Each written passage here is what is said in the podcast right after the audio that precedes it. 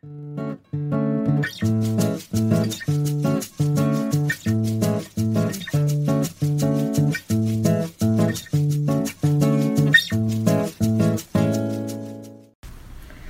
gente, eu sou a Marina e hoje o tema que a gente vai discutir, que eu trouxe para a gente conversar, é o curador ferido, a personalidade do terapeuta. Bom dia, pessoal. Aqui é a Rafa, muito animada para a conversa. Oi, pessoal. Aqui é a Carla. Oi, pessoal. Aqui é a Bárbara. E agora que está todo mundo devidamente apresentada, eh, vamos começar então essa conversa.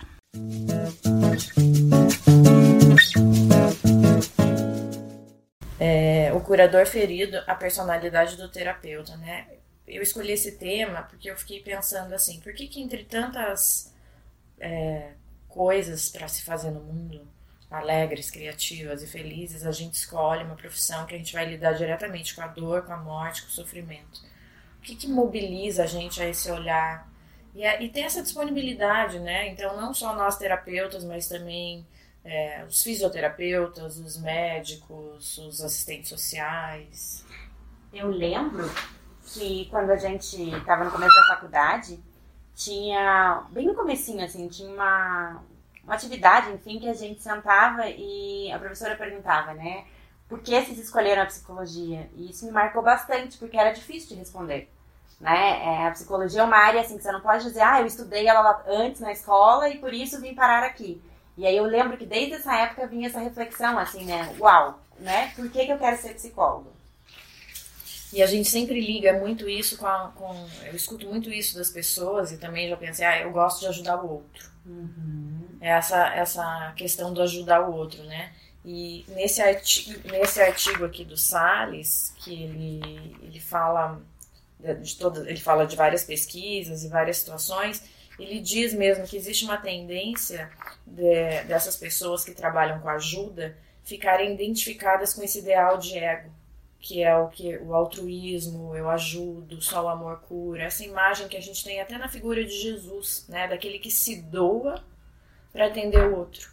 Então tem um ditado que diz que a medicina é uma mãe ciumenta, porque ela uhum. consome a pessoa e o médico tem essa verdade para ele, né? Ele, ele jura que ele vai atender, né? ele tem aquele juramento, juramento de Hipócrates, e ele jura que ele vai atender, ele vai prestar socorro, e existe mesmo uma tendência, e ele coloca, ele mostra várias pesquisas que mostram uma tendência dessas pessoas que trabalham com isso, delas negligenciarem seus aspectos pessoais em prol de atender o outro. Então, tanto na vida pessoal como nas relações, né? E aí e ficar tão identificado com essa figura de ajuda que começa a achar que sempre tem que ajudar o outro. Então, quando não é solicitada ajuda, essa pessoa normalmente fica contrariada, né? Poxa, por que, que não falou comigo? Eu sou psicóloga. É como se a pessoa, é, como se a identidade dessa pessoa ficasse ficasse sendo somente isso, né? Essa parte profissional do médico que ajuda, é, meio que polarizado aí nesse, nesse aspecto aí, né? É, e assim, exatamente. Pensa assim, por exemplo, você tem uma amiga que tem um problema e você descobre lá na frente. Daí você pensa assim, poxa, meu, por que ela não veio falar comigo? Eu sou psicóloga, posso ajudar. Mas ali você não é psicóloga, naquela relação você é amiga. Mas a gente carrega, até porque a gente começa a fazer isso, ler isso, nosso olhar fica influenciado por isso. Então, assim, não é à toa, mas a gente tende às vezes a ficar um pouco colado na identidade do trabalho, né? Que a gente escolheu aquilo como ofício.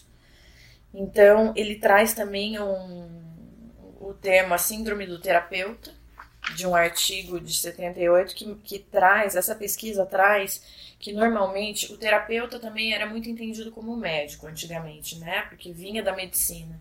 Então, quando a gente fala o terapeuta, a gente não está só falando dos psicoterapeutas. Vamos entender que a gente pode incluir todos os terapeutas, os holísticos, os fisioterapeutas, terapia ocupacional, todo, todo mundo que escolhe como ofício cuidar do outro, né? E ele levanta hipóteses que essas pessoas são, elas têm muitos problemas familiares, são crianças que se sentiram negligenciadas, não atendidas ou ignoradas pelos seus pais, têm dificuldade de acolher as próprias necessidades básicas e de afeto, né? Aquelas necessidades primeiras que a gente tem na vida, que é ser nutrido, né, ser acolhido e ser, ser organizado. Então existe uma tendência essas pessoas sempre se deixarem de lado para atender o outro. E essa manifestação indireta de agressividade quando não é solicitado para ajuda.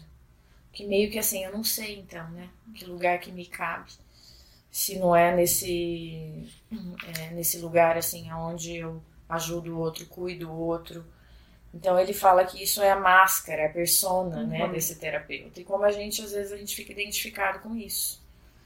Eu, é, é, quando a gente pensa nessa, nessa temática da persona, uma imagem que fica muito clara para mim é, é o filme do Máscara mesmo, né? O quanto uhum. no filme ele fica com essa máscara colada e ele se transforma, né? Então acho que quando a gente fala de várias, de várias temáticas, essa, esse risco, né, de colar a máscara e, e virar uma máscara mesmo, que essa é a personalidade principal, né, é muito forte, assim. Então, é, pensei nisso, assim, quando você falava, né, essa essa máscara muito colada no papel do, do que cura, do que salva, né?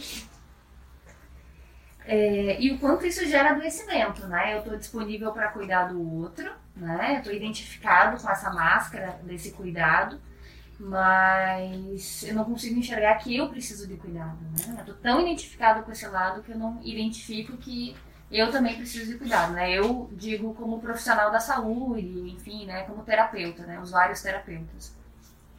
E acho que existe também por trás disso é, um pouco essa busca de não ter que olhar para isso, né? Porque dói muito você se sentir igual ao outro, né? Igual a pessoa que precisa de cuidado. Acho que tem uma arrogância, assim, por detrás do ser terapeuta que a gente é, inclui nisso, né? Que a gente sente, né? Que, assim, é, que a gente está ajudando e isso nos coloca num lugar de que eu posso fazer algo. E, e aí quando você perde um pouco isso, de dizer, tá, eu posso fazer algo, mas alguém também precisa me ajudar a fazer isso comigo. A gente volta para esse lugar mais humano, né, de que não é um superpoder, de que todo mundo precisa. Então eu acho que é difícil, às vezes, sair dessa máscara porque mostra nossa fragilidade, né? E, e, e é muito sutil isso, né? Então, por exemplo, uma vez eu tava num bar, um bar de rua, gente. De repente tinha um bêbado tinha um cara assim que estava visivelmente bêbado e ele começou a falar comigo. E o que que acontece? As pessoas vêm falar comigo, é... a minha tendência é no mínimo olhar para elas e ouvir. Quando eu vi, gente, ele tava chorando e contando porque que a mulher dele tinha deixado dele. Eu nunca tinha visto o cara na vida. E eu tava ali ouvindo. E eu assim, eu, cara, o que, que, que eu tô fazendo aqui? Eu nem conheço esse ser humano não todo o meu ambiente de trabalho, mas é essa tendência de ter esse cuidado, de sempre ouvir, por exemplo. Pelo menos o que a pessoa começa a me falar. Porque normalmente quando uma pessoa dessa se aproxima, a gente já se afasta, a gente faz um movimento de corpo, né? E, ou a gente sai dali, ah, a gente trata mal. E é uma maneira, às vezes, de colocar um limite. Não, mas aí é essa, essa figura de ah, então tá, você vai tendo consciência que todos os seres humanos são seres humanos e precisam e merecem respeito. Aí você começa a levar aquilo e, e é tão tênue essa linha, né, quando você leva isso pra tua vida pessoal, porque aí quando você vê, você tá numa situação dessa. Exato, que sério, né? E como acontece? Comigo passou a mesma coisa, vou compartilhar rapidinho. Também chamei um, uma pessoa para fazer uns móveis lá em casa, há um tempo atrás, e ele me perguntou, ah, com que, que você trabalha? Eu falei, ah, sou psicóloga. Ele já me contou da separação, do casamento. Quando eu vi, ele estava chorando na minha casa. Então é uma, uma situação até incômoda, né? Enfim. É, também para a pessoa que só nos enxerga como psicólogo, mas eu imagino também como deve ser difícil para a pessoa que fica colada nessa, nessa identificação do psicólogo e daí fica querendo né, acolher, né, e escutar, e, enfim, né, e cuidar desse outro. É, é, sabe, Rafa, com a, com a, tua fala, eu fiquei pensando é, o quanto a gente enxerga esse sofrimento fora, né? O sofrimento está no outro, então eu preciso cuidar do outro. Eu não, acabo não enxergando que o sofrimento está dentro de mim, que eu preciso cuidar de mim. E com isso eu fiquei pensando quantos terapeutas, penso em psicólogos, que não fazem terapia, que trabalham com psicoterapia é. e que não fazem terapia, né? O sofrimento às vezes está tão fora, eu estou tão colada nessa persona aí do psicólogo, que eu não vejo que eu estou sofrendo, eu não vejo que eu preciso de cuidado e que eu também sou paciente nesse sentido. E acho que indo para esse caminho, Carlota, é, me chama muita atenção o discurso, né? Porque assim, acho que isso de qualquer profissional da saúde, né? ah, eu não tenho tempo, ah, é, agora não posso investir nisso, ou ah, agora tá muito difícil, enfim, ou mais pra frente eu faço, enfim, até quando a gente sai da faculdade, ah, quando eu tiver paciente eu volto pra terapia. Então eu acho que a gente tem muita dificuldade de aceitar que essas, esse cuidar de si mesmo é para além de ter um motivo óbvio, né? É para além de assim, ah, tá, é, minha mãe tá passando por um momento difícil, então agora tenho que ir pra terapia. Não, a partir do momento que você escolhe cuidar do outro, você precisa estar constantemente se cuidando. E isso é muito difícil, né, para a maioria dos terapeutas aceitar, assim, né? Eu acho que é um, é um ponto que a pessoa é um preconceito, né? Enfim, com a própria profissão, assim. Uhum. Chega a ver até uma arrogância nesse sentido, né? É uma inflação, né? Se for pensar, é né? Uma, uma arrogância de uma identificação, né? É, porque quando eu cuido do outro, eu não tô no lugar de frágil, né? Então, é, me sinto forte nesse lugar de cuidador, né? É, a vulnerabilidade, né? Para você estar tá no papel de ser cuidado, você tá vulnerável. Fico pensando no exame médico, quando a gente vai no médico. E aí, dependendo do tipo de médico, você tem que tirar a blusa ou você tem que ficar numa situação um pouco desconfortável. E aí eu penso assim, é, a gente não gosta de ir no médico, né? A gente tem essa aversão, às vezes, a querer que alguém examine, porque a gente não gosta de ficar vulnerável. Então, acho que o mesmo é com a terapia, o mesmo é com a nutrição, enfim, com quase todos os tipos de terapia, né? É.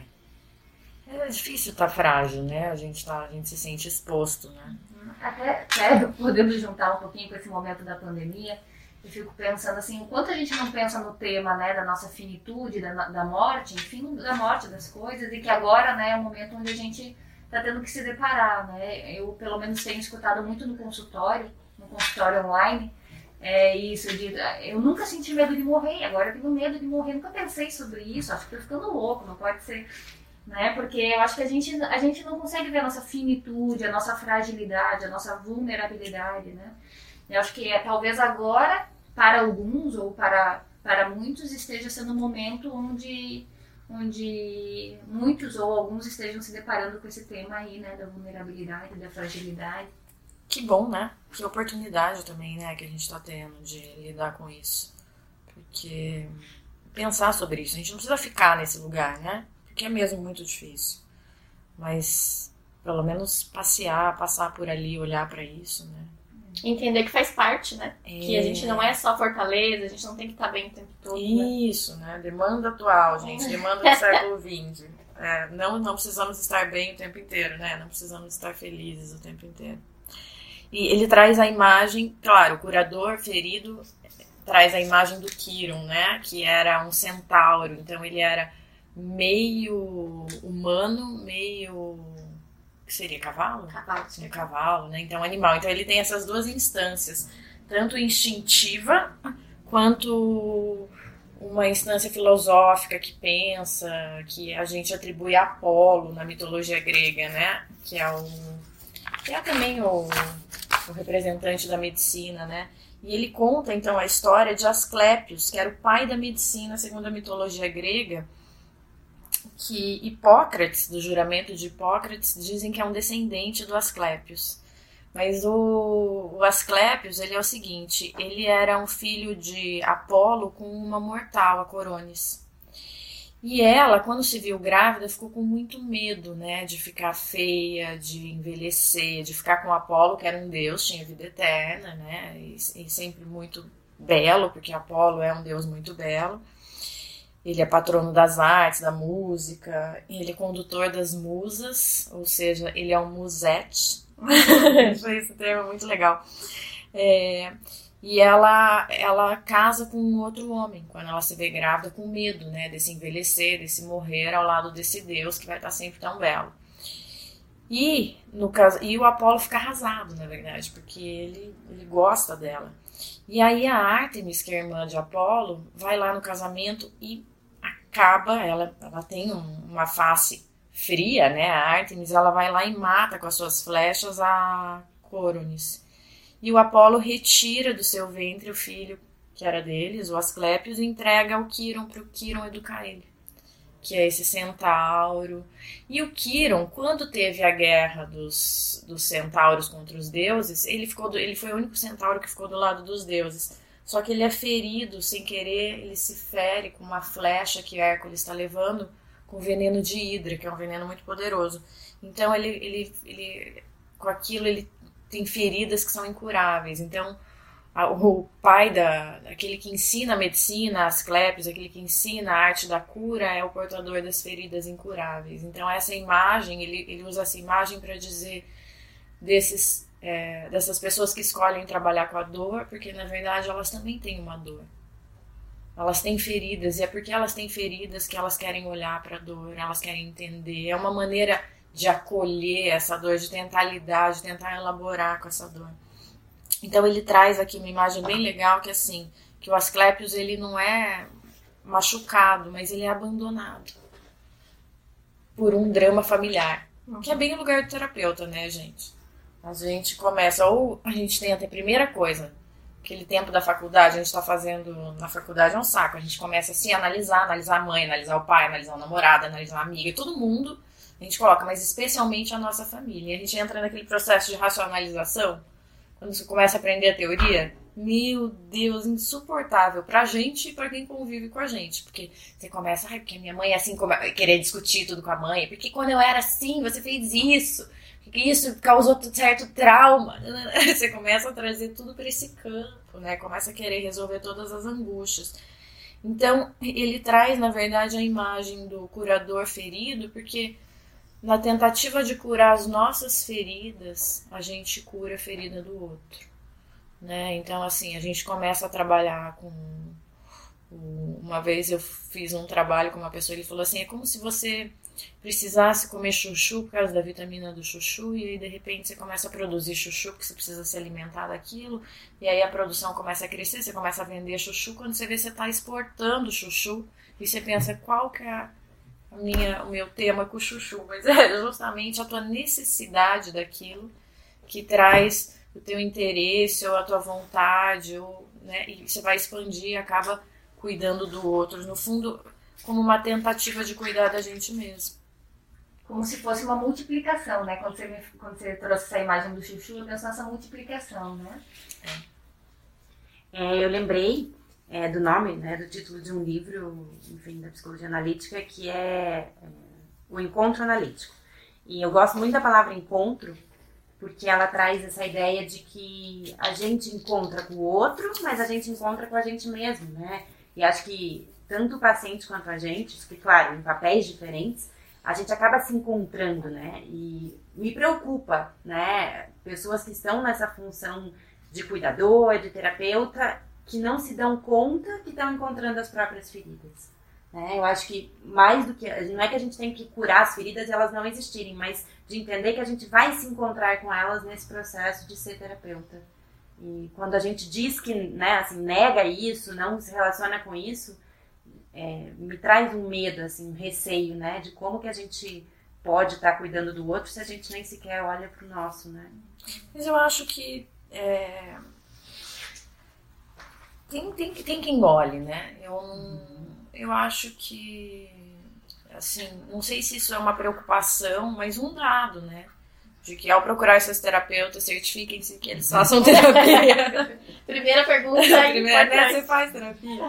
Porque realmente é importante, porque na verdade é uma, é uma oportunidade, né? Da gente olhar para aquilo de um ângulo diferente, da gente ter um outro olhar é, para aquele tema que a gente sempre diz que cada um tem o paciente que merece, cada paciente tem o analista que merece, porque é um encontro mesmo. Essa palavra que você trouxe foi muito bonita, né? É, é um encontro. E ele traz, assim, vai, vamos lá pensar na imagem do Kiron. Ele é meio animal, meio homem. Então ele tem essa instância instintiva e tem essa instância que acende, que faz contato com o é mais divino, com o que pensa, com o que reflete. E tá aí a, a beleza dele ser um curador. Se ele fosse só a parte filosófica, só a parte que acende, só a parte que, que faz essa reflexão, ele não entenderia daquela ferida com a propriedade que ele entende, uma vez que ele também é animal, é instinto e tem as feridas dele, não é? a gente ter, ter, atravessado, a gente não precisa ter atravessado um tema para trabalhar com ele. Então, assim, eu não preciso ter vivenciado a morte tão de perto para poder lidar com a perda do outro, para eu ter respeito com a perda do outro. Mas com certeza, uma vez que eu passei por esse vale, meu olhar vai ser uhum, outro, né? Uhum. Tem até aquela frase muito famosa do Jung, né? É, que ele fala que no encontro analítico, quando duas pessoas se encontram, é como uma reação química mesmo, né? As duas pessoas saem transformadas dessa relação.